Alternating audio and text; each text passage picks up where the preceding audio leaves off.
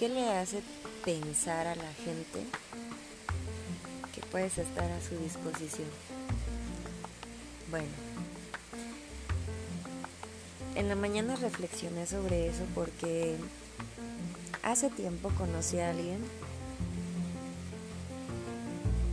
conocí a una persona que para mí fue sumamente especial, una persona con la que yo aprendí que de verdad puedo querer bonito, una persona con la que aprendí que los detalles siempre serán las cosas más lindas que tú puedas entregarle a alguien.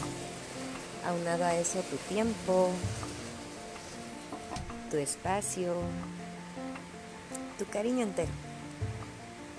Por circunstancias de, de la vida, por todo aquello que teníamos que aprender juntos, pues el ciclo terminó y fue un ciclo sumamente doloroso. Para mí, claro. Eh, una vez que entendí, a través del dolor físico incluso, que esa situación no podía llegar a más, porque se había terminado, fue cuando me cayó el 20 de muchas cosas. Número uno, Puedes ofrecer tu amor, tu cariño, tu tiempo a quien tú quieras. Solo hazlo con responsabilidad. Dos, utiliza esa responsabilidad para elegir sabiamente a quien otorgas tu tiempo, tus detalles, tu querer bonito. Y tres, todo el amor que profesas por la otra persona, por quien lo debes sentir, primeramente, es por ti mismo. Porque entonces es como se va haciendo el eslabón, el eslabón sano de la amistad, del amor, del afecto. Porque a través del amor propio se fortalecen esos lazos. Y cuando es todo lo contrario, cuando idealizas a la otra persona, y sobre todo que lo idealizas a través de tu soledad, de esa soledad que duele, que pesa, uff, nada recomendable hacerlo.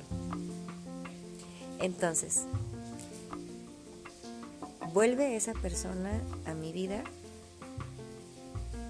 para buscar un espacio, un espacio que, que no está disponible,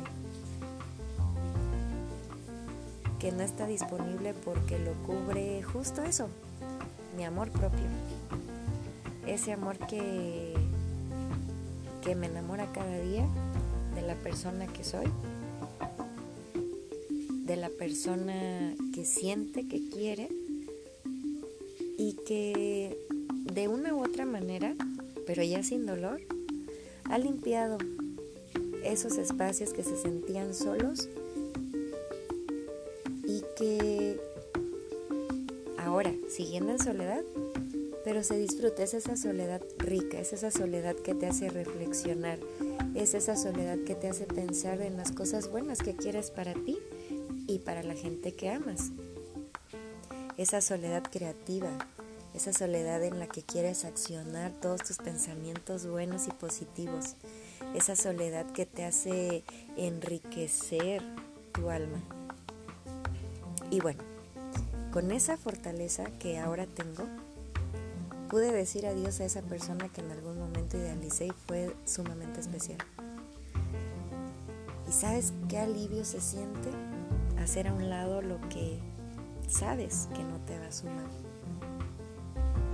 Es una mochila que te quitas de la espalda y dices, bye, a la basura, porque no lo necesito más.